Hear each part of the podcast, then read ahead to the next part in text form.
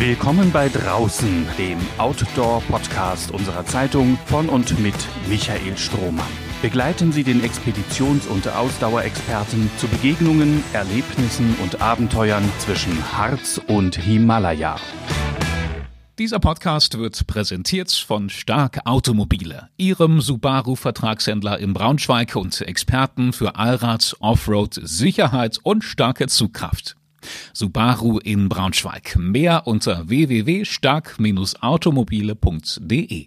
Mehr technische Finessen, mehr Vernetzung, mehr Datentransfers und Datenmengen, mehr Rechnerkapazitäten und ein großer Bedarf an seltenen Rohstoffen – der energetische Gesamtaufwand für das Erdenken, das Herstellen und die Nutzung von Automobilen der Zukunft muss sich erst noch erweisen als ein Weg zu hochintelligentem Ressourcenmanagement mit vollumfänglicher Kosten-Nutzen-Analyse. Faszinierend ist sie allemal die Suche nach neuen Formen automobiler Fortbewegung. Wir leben in einer Region, in der sich genau das vor unseren Augen und mitten unter uns vollzieht. Was ist ein Velomobil im Vergleich zum Automobil? Ein schönes Beispiel energetischer Genügsamkeit, aber kein massentaugliches Fortbewegungsmittel? Ein Velomobil ist ein Liegefahrrad, das sich unter einer aerodynamischen, geschlossenen Verkleidung verbirgt. Sein Design kann durchaus so aufregend sein wie das eines Ferrari. Aber kann ein im Erscheinungsbild futuristisch anmutendes Velomobil so viel mit Zukunft zu tun haben wie ein Elektroauto? Unter gewissen Umständen schon. Wenn wir Zukunft nicht allein als ständigen Zuwachs an Technik, Komfort und Erleichterung definieren, uns wird ja heute schon so vieles erleichtert, dass es beginnt, uns schlapp und krank zu machen. Auch der Mensch hat eine Zukunft als Antriebsquelle, als Motor der Mobilität. Wir sollten diese Option nicht vernachlässigen. Der Braunschweiger Holger Seidel vertritt diese Auffassung aus Überzeugung. Mit seinem windschnittigen Velomobil kann der 47-Jährige auf ebener Piste 70 oder 80 kmh erreichen. Es verfügt wie ein Auto über Bremslichter, Blinker und Frontscheinwerfer. Aber es muss niemals betankt werden. Naja, streng genommen schon, denn Holger Seidel muss essen und trinken, um sein Velomobil mit Muskelkraft in Bewegung zu halten. Aber damit hat es sich. Auch die Herstellung eines Velomobils verbraucht Ressourcen, selbstverständlich, drastisch weniger aber als die eines Automobils. Die Anschaffungskosten liegen aktuell bei mindestens 10.000 bis 12.000 Euro. Das liegt auch an den geringen Stückzahlen. Kleinwagenpreis also. Ein echtes Nischenprodukt. Die Unterhaltung wiederum ist extrem günstig. Der große Unterschied ist und bleibt die Philosophie. Velomobilisten kaufen sich keinen Motor. Sie sind der Motor. Das kann der Umwelt helfen und damit uns allen. Klingt das zu idealistisch? Denn Velomobile könnten Automobile doch niemals ersetzen. Stimmt. In einigen Alltagsbereichen aber schon findet Holger Seidel. Man müsse sich nur einmal lösen von der absoluten Prägung durch die Automobilität, die uns alle von Kindesbeinen an begleitet. Um zu zeigen, wie er das meint, unternimmt er Ende August eine Rekordfahrt mit seinem Velomobil. Dann will er Deutschland von Süd nach Nord auf einer fast 1100 Kilometer langen Route in weniger als 33 Stunden durchqueren. Wenn solch eine Langdistanzfahrt per Pedalkraft machbar ist, so Seidels simple Botschaft, dann sollte es auch möglich sein, mit dem wetterfesten Velomobil täglich zum Arbeitsplatz zu pendeln, auch wenn der 15, 20 oder 30 Kilometer entfernt ist von der eigenen Haustür. Alles eine Frage der Einstellung, der Gewöhnung, der Veränderungsbereitschaft, der körperlichen Fitness und der Freude an selbstständiger Bewegung. Ich habe Holger Seidel besucht, um die Faszination zu verstehen, die die exotischen Velomobile auf Menschen ausüben können.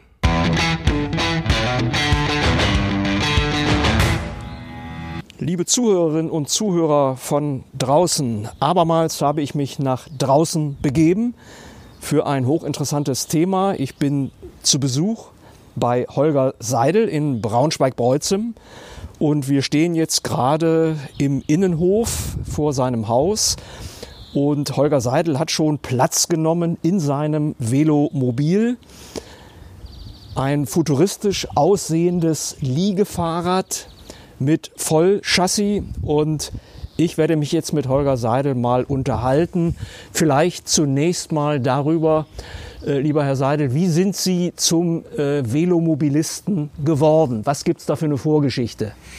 Ja, hallo, schön hier zu sein. Ja, die Vorgeschichte ist ganz einfach. Wir sind 2017, ähm, gab es eine Sternfahrt von den äh, äh, Radonneuren, also das heißt die äh, Langstreckenfahrer ähm, treffen sich dann auf der Wartburg in Thüringen und äh, unsere Gruppe äh, von fünf Leuten, war ein Velomobilist dabei und wir alle mit dem Rennrad, die restlichen vier und ähm, er war uns eigentlich immer überlegen, er ist immer vorn weggerollt, er hat Pausen gemacht und ich glaube, er hat sich sehr gelangweilt und gefroren. Es war im April noch ziemlich kalt und das hat mich so beeindruckt, dass ich das Thema einfach weiterverfolgt habe, Probe gefahren bin und äh, dann bin ich seit 2018 einfach dabei geblieben, habe dann das erste Velomobil gekauft und das ist jetzt mittlerweile das fünfte, was ich hier habe. Ja, in sehr kurzer Zeit sehr intensiv äh, in, in das Thema eingestiegen. Und was sagen Ihre Nachbarn dazu? Äh, Sie haben sich schon gewöhnt wahrscheinlich an den Anblick dieser doch sehr speziellen äh, Fortbewegungsmittel. Genau, also die Nachbarn dürften jetzt alle äh, darüber seit langem informiert sein. Es ist immer wieder mal ein Thema, aber es ist eigentlich normal, das Ganze. Man hört es auch schon immer von Weitem, wenn ich komme. Das bollert ordentlich. Also natürlich kein Motorantrieb, aber es bollert einfach, ja, weil es viel äh, äh, Raum ist, der sehr dünn letztendlich dann äh, umkleidet ist und man, man hört das eigentlich immer. Mhm. Dann sind wir schon so ein bisschen bei der Technik. Vielleicht können Sie das mal erläutern. Also ich stehe jetzt neben dem Velomobil und schaue mal so ein bisschen von oben rein. Äh, ich sehe natürlich die Pedale. Wie sieht es aus mit einer Gangschaltung? Welche Möglichkeiten haben Sie da, sich das Fahren zu erleichtern? Naja, also letztendlich ist das äh, ein Antrieb wie beim Fahrrad. Ähm, äh, mit dem einzigen Unterschied, dass es jetzt hier drei Meter Kette gibt. Also es ist ungefähr dreimal so lang wie beim normalen Fahrrad. Ähm, hat einfach den Hintergrund, ich liege hier komplett drin, das sehen Sie gut. Ähm, vorne sind die Pedalen und hinter mir am, am Kopfende ist letztendlich dann äh, sind, die, sind die Ritzel. Dazwischen dann die Kette, die das äh, verbindet. Das Schaltsystem ist letztendlich dann wie am, am Rennrad oder am Mountainbike. Bei mir sind es jetzt einmal zwölf Gänge, das heißt vorne ein Kettenblatt und äh, hinten zwölf Ritzel, die ich dann schalten kann und äh, demnach dann einfach ein Schalthebel nur noch, habe also keinen Umwerfer oder sonstiges und äh, kann dann vorne noch variieren, je nachdem, wie die Strecke ist. Wenn es eine lange, äh, gerade Strecke ist, kann ich ein äh, großes Kettenblatt aufbauen, um dann noch schneller zu treten. Oder wenn es in die Berge geht, in den Harz, dann ist es ein kleineres Kettenblatt. Ja, Stichwort schneller treten. Da, dazu kommen wir noch, wenn wir zu Ihrer geplanten Rekordfahrt dann kommen. Ähm, das Fahrzeug hat hinten ein Rad und vorne zwei. Also genau. Also ist ein Dreirad vom Prinzip her. Genau, es ist ein äh, sogenanntes Tedpole äh, letztendlich in der Konstruktion. Vorne ist also die, die breiteste äh, Fläche mit den, mit den zwei Rädern und hinter mir, hinter, komplett hinter meinem Kopf, beginnt dann das Hinterrad und gelenkt wird eben auch vorne über die zwei Räder. Mhm. Wie ist das mit einem Velomobil durch Braunschweig zu fahren? Ähm, wird man da begafft, bestaunt, belächelt? Ich, ich sage immer, es ist ein, es ist ein Wanderzirkus. Also wie wenn man im Wanderzirkus unterwegs ist, fahrendes Volk.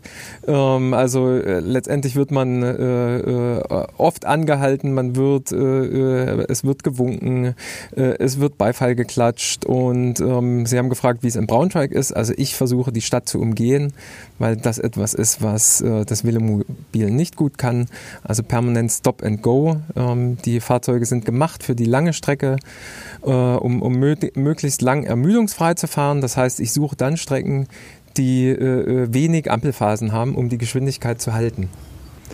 Das heißt, das ist auch genau die Eigenschaft, die äh, das Velomobil für Sie prädestiniert für diese geplante Rekordfahrt. Die soll im August stattfinden. Und dann wollen Sie mit dem Velomobil von, äh, vom Süden Deutschlands bis an die nördlichste Spitze, also einmal quer durch. Mhm knapp 1100 Kilometer und das Ganze soll dann funktionieren unter 33 Stunden. Das heißt also, im Moment gibt es da einen Rekord, einen bestehenden und der liegt dann bei 33 Stunden oder knapp drunter. Also er liegt bei äh, 32 Stunden 59 Minuten. Roland Schell ist den gefahren, ich glaube im Jahr 2017 oder 2018. Er hat mehrere Versuche unternommen und ähm, ist genau bei dieser Zeit gelandet. Ich gehe davon aus, dass ich die noch äh, unterbieten kann und angepeilt von mir aus sind unter 30 Stunden, aber das ist schon ein ambitioniertes Projekt, ja. Okay, ja, das hört sich jetzt ähm, so trivial an. Na ja, in 30 Stunden einmal der Länge nach durch Deutschland äh, mit eigener Muskelkraft, mit Pedalkraft. Wie bereitet man sich darauf vor? Trainieren Sie täglich oder wie schaut das aus? Ja, Training ist eigentlich fast täglich. Ähm, das sind äh, aber gar nicht so sehr äh, immer die, die langen Einheiten, sondern viele äh, auch kürzere Einheiten, ein bis zwei, zweieinhalb, drei Stunden, aber dann sehr intensiv gefahren. Also das heißt, es ist hochintensives Training, vor allen Dingen Intervalltraining, was dann stattfindet. Und an den Wochenenden dann, wenn es die Zeit ermöglicht, eben längere Fahrten. Und längere Fahrten heißt eigentlich 200 Kilometer aufwärts. Also jetzt am Wochenende waren es 300 Kilometer. Davor waren es 300 Kilometer und äh, jetzt geht es eben auch so langsam dann in Richtung 400, 500 und äh, so geht es dann höher, aber die äh, 1100 werde ich wohl vorher nicht nochmal komplett fahren, aber schon die, die Hälfte davon auf, auf jeden Fall mehrfach. So, und damit nun alle äh, mitfiebern können, wann genau im August wird das sein? An welchem Tag oder an welchen Tagen wollen Sie den Rekord fahren? Das ist am Wochenende, 27. 28. August. Ähm, ja, so gelegt letztendlich, dass es noch, äh, ähm, also dass äh, äh, zumindest in Teilen noch, noch Ferien sind, noch keine Ernte eingesetzt hat und wir vor allen Dingen alle Helferinnen und Helfer dabei haben können. Also das ist enorm wichtig, weil im Hintergrund ist ein, eigentlich ein riesiges äh, Team, was damit unterstützt. Ähm, das heißt, es muss eben auch eine Begleitung äh, geben. Es äh, gibt Observer, die schauen, dass die Regeln eingehalten werden. Es gibt Leute, die sich um die Technik kümmern. Es gibt Menschen, die sich komplett um die, um die Streckenausarbeitung kümmern.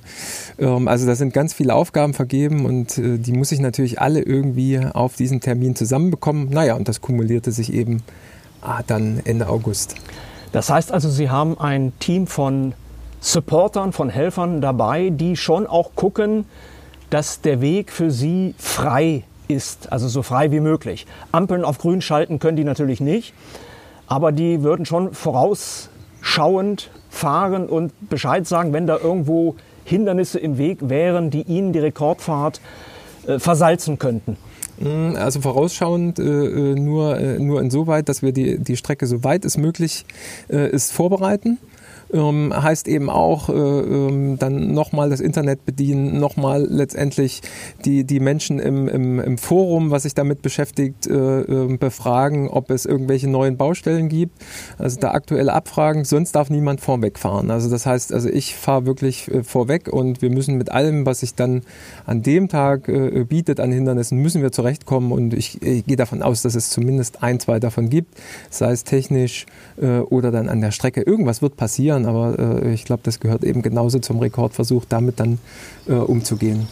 Und die Streckenplanung, woran hat die sich orientiert? Das ist ja mit Sicherheit auch eine mega Aufgabe. Also jetzt die ideale Strecke vom Profil her, von der Wegbeschaffenheit zu finden, um eben einmal so schnell wie möglich durch Deutschland kommen zu können. Der äh, Start- und der Endpunkt, die sind vorgegeben. Das heißt, das ist einmal der Birksauer Hof und das ist äh, äh, zum zweiten dann oben im Norden die, Grenze zu Dänemark. An der äh, also Bundesstraße 5 ist das, glaube ich, dort oben. Und äh, diese Punkte sind vorgegeben. Das heißt, der Rekord ist ja schon mal gefahren worden und der erste Fahrer darf immer die Punkte festlegen. Die werden dann geprüft und ähm, wenn man diesen Rekord fahren will, muss man genau diese Punkte nehmen. Heißt Start- und Endpunkt stehen. Dazwischen ist alles offen. Ähm, dann ist letztendlich die Strecke über ein Tool im Groben geplant worden und ähm, dann in, in einer Feinarbeit von einem, von einem Kollegen, also permanent wieder äh, verändert, ausgearbeitet worden und ähm, er hat auch letztendlich ein Instrument entworfen, was es ermöglicht, äh, ähm, die, die Fahrt zu simulieren. Das heißt, ich weiß in etwa, mit welcher Kraft ich fahren kann und er kann äh, dann simulieren, wo ich zu welcher Zeit an, an welchem Ort bin. Ähm, er hat da alles mit eingerechnet, schon eine gewisse Zeit an Ampelphasen und so weiter, um dann einen so, so möglich wie realistischen Wert herauszubekommen, auch um zu wissen, wann hat man welche Ortsdurchfahrt. Also um, um welche Uhrzeit, jetzt gerade in größeren Städten, kommen wir äh, äh, durch, durch welchen Ort. Und das ist eine ja, enorme Aufgabe, die auch immer noch verfeinert wird. Also die Strecke steht im Groben, aber sie wird immer noch verfeinert. Und aktuell sind wir dabei, dass Teilabschnitte äh, von einzelnen Leuten gefahren werden, die dazu noch Rückmeldungen geben, ob das ideal ist oder ob es irgendwo noch besser geht. Ja, das ist ja schon ein ziemlicher Aufwand. Okay, es ist aber andererseits eben auch eine Rekordfahrt. Gibt es eine grobe Schätzung schon, wie viele Höhenmeter Sie unterwegs bewältigen müssen? 5000 sind das. Also das 5000 heißt, Höhenmeter. Mhm einmal über die Wasserscheide rüber, ja. Und ähm, das ist einfach, also in der, in der ungefähr Mitte äh, haben wir einfach äh, Berge, die man äh, sonst nur ganz weit äh, westlich umgehen könnte. Und äh, da wäre der Umweg aber so groß, dass es äh, letztendlich dann äh, ähm, also ja, für uns uninteressant ist. Das heißt einmal rüber und ähm, da ist es dann relativ viel und sonst sammelt sich das einfach dann auf den auf den über 1000 Kilometern. Ja, und jetzt ist ein Velomobil absolut windschnittig, also in flachem Terrain wahrscheinlich tatsächlich in Anführungszeichen eine Rakete. Wie reagiert es auf Steigungen, wenn Sie jetzt tatsächlich irgendwo bergauf fahren müssen?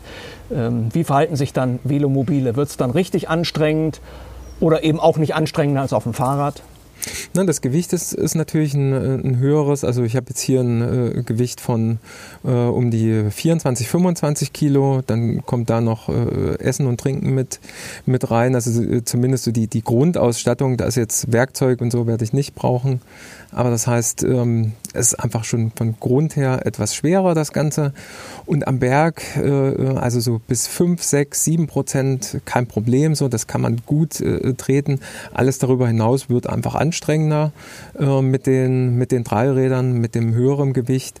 Und ähm, das heißt eben auch, um das Tempo nicht zu verlieren, heißt es genau das eben zu trainieren, die Berge mit, mit erhöhtem Krafteinsatz hochfahren, um das Tempo aufrechtzuerhalten. Also an den Bergen kann man wirklich richtig Zeit verlieren.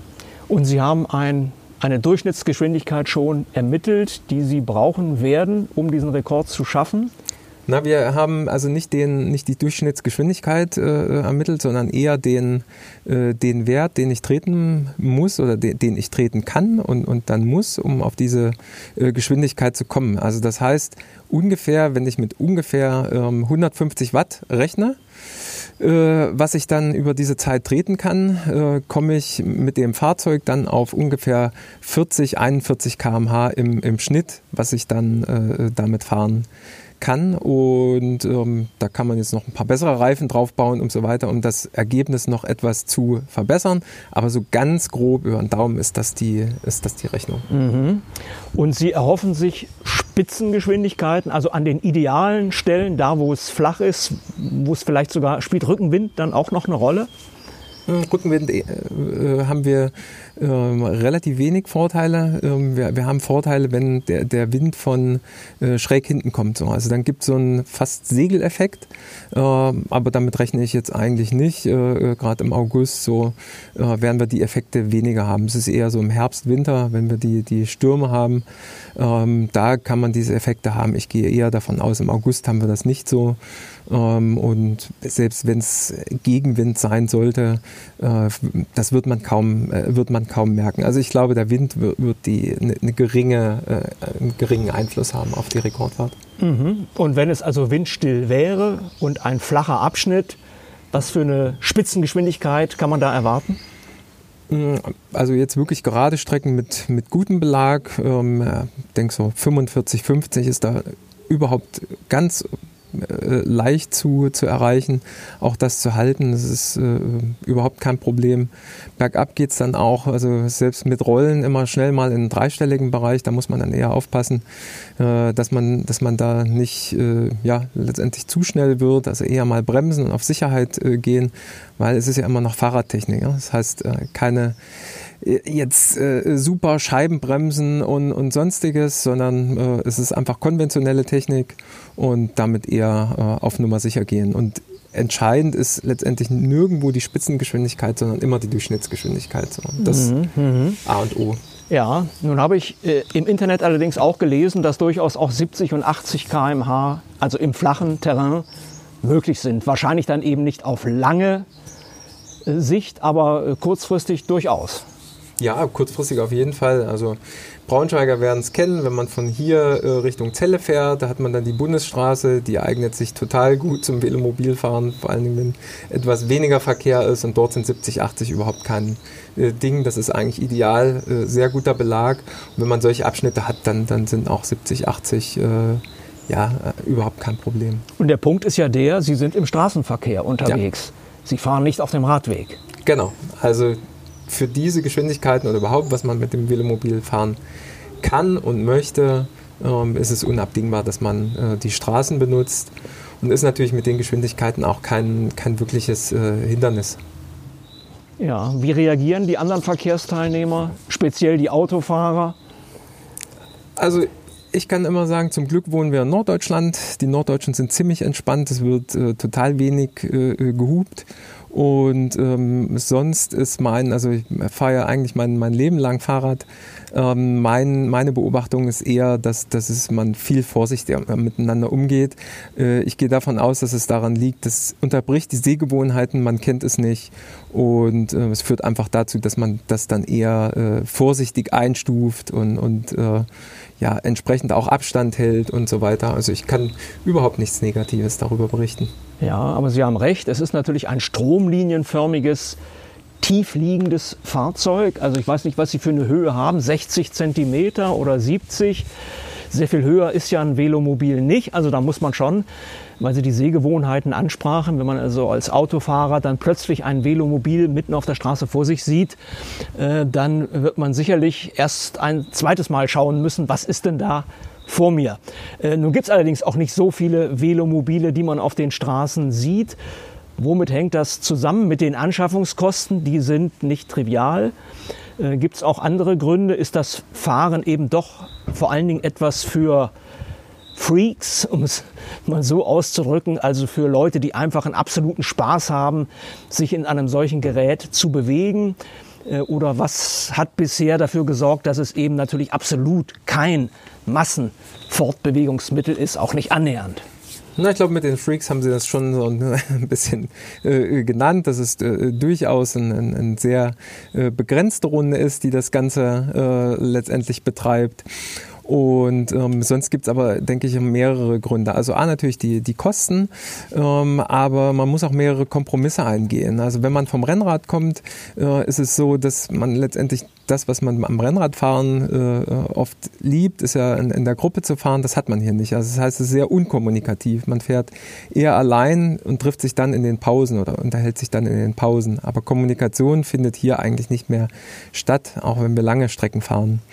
Äh, und zum anderen ist es, ähm, sind es die Kompromisse, die man im Fahrzeug eingehen muss. Das heißt, äh, wir werden nicht von außen nass, aber von innen, weil wir schwitzen, weil es einfach sehr warm wird, äh, das Ganze. Ähm, und ich glaube, das mögen auch dann viele Leute nicht. Also so eher im, im, eigenen Saft dann zu, zu liegen und etwas zu schmoren. Es ist relativ eng. Sie sehen das hier, ne? die Schultern ja, ja, ja. an beiden Seiten äh, ist völlig ausgereizt, das Fahrzeug hier. Und ähm, viele können sich gar nicht vorstellen, in der Enge äh, irgendwie zu sitzen. Und ich glaube, das ist eher so die, die Summe des Ganzen und dann natürlich die Barriere äh, äh, ja, sich überhaupt vorzustellen, in diesem Fahrzeug fahren zu können. Also das äh, bei vielen reicht da die Fantasie gar nicht aus. Mhm. Gleichwohl haben Sie in der Ankündigung Ihrer Rekordfahrt auch den Hinweis gegeben, Sie wollen eben nicht nur diesen Rekord aufstellen, sondern Sie wollen schon auch zeigen, wir haben es hier mit einem Fortbewegungsmittel zu tun, das man auch im Alltag nutzen kann und nach Ihrem Verständnis vielleicht auch nutzen sollte. Stichwort, warum nicht mit dem Velomobil zum Arbeitsplatz pendeln? Warum ein Auto nehmen, wenn es auch mit eigener Pedalkraft geht? Also darum geht es Ihnen schon auch. Genau, also letztendlich immer zeigen, Alternativen aufzeigen. Ähm, das war damals eben auch ein Anschaffungsgrund. Äh, ich habe durch einen Berufswechsel äh, hat sich die Pendelstrecke letztendlich äh, vergrößert. Ähm, wir haben einen Standort in Schwerin und da fahre ich zum Beispiel nächste Woche fahre ich mit dem Velomobil nach Schwerin. Das sind 240 Kilometer. Fahre ich am Dienstag hin und am Donnerstag geht es dann zurück. Also auch solche äh, ja, Berufsfahrten sind dann möglich. Es ist eine wunderschöne Strecke.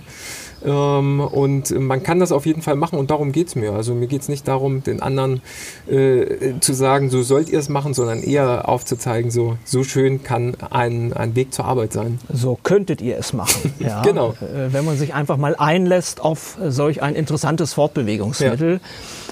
Ja. Ähm, Sie sagten, dass also ein relativ großes Team von Unterstützern Sie begleiten wird. Was sind das so für Menschen? Sind die auch aus der Szene? Haben die alle selber ein Velomobil?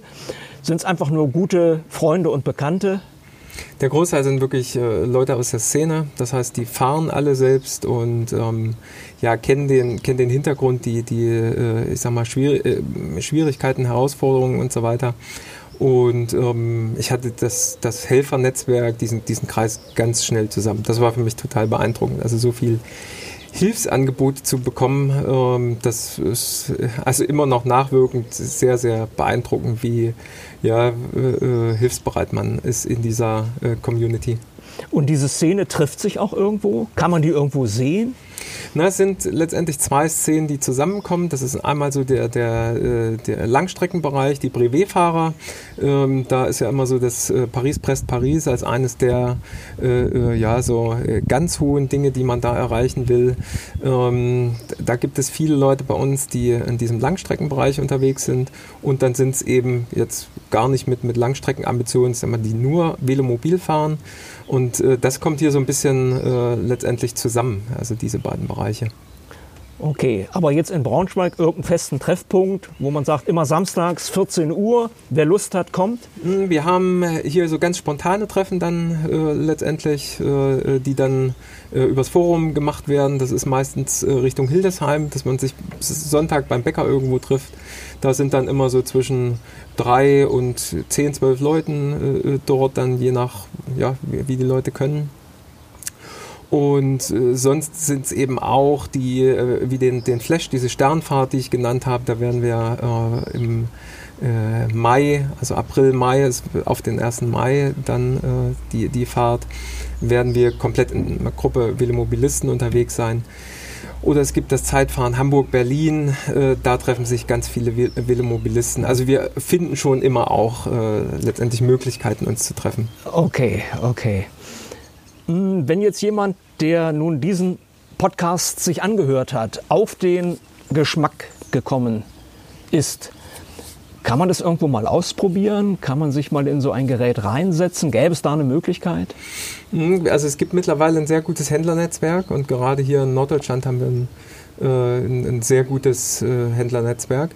Das heißt, äh, wir haben Mobilhändler, die verschiedene Modelle anbieten und da eben auch äh, Probefahrten anbieten. Das heißt, man kann eben auch verschiedene Modelle probieren, dann je nachdem, wie, wie sportlich äh, oder eher alltagsorientiert man fahren möchte. Ähm, da ist das, was ich jetzt hier fahre, eher das, das also wirklich die kleine Sportskanone. Und dann haben wir auch richtig große, teilweise auch mit vier Rädern. Da kann man dann mehr Einkauf mitnehmen. Es gibt sogar ein Modell, da kann man hinten noch ein äh, kleineres Kind auf jeden Fall reinsetzen. Also da gibt es eine relativ große Palette und äh, da muss man erstmal sehen, was brauche ich oder will ich denn eigentlich. Und das kann man auf jeden Fall. Und ähm, ja, Probefahrt machen. Und äh, sonst bin ich aber auch immer gern bereit, den, den, den Leuten so eine erste Auskunft zu geben. Mittlerweile gibt es da schon einige hier im, im Umkreis Braunschweig-Wolfenbüttel, denen ich da so ein bisschen auf die äh, auf die Sprünge geholfen habe und sie sind dann beim Velomobil gelandet. Na, das könnte jetzt vielleicht noch ein bisschen mehr werden nach diesem Podcast-Beitrag. Bin ich mal gespannt, wie viele Menschen sich da noch bei Ihnen melden werden. Hm, ich bedanke mich erstmal ganz herzlich für die tollen Auskünfte, wünsche Ihnen natürlich ganz viel Erfolg für den Rekordversuch im August.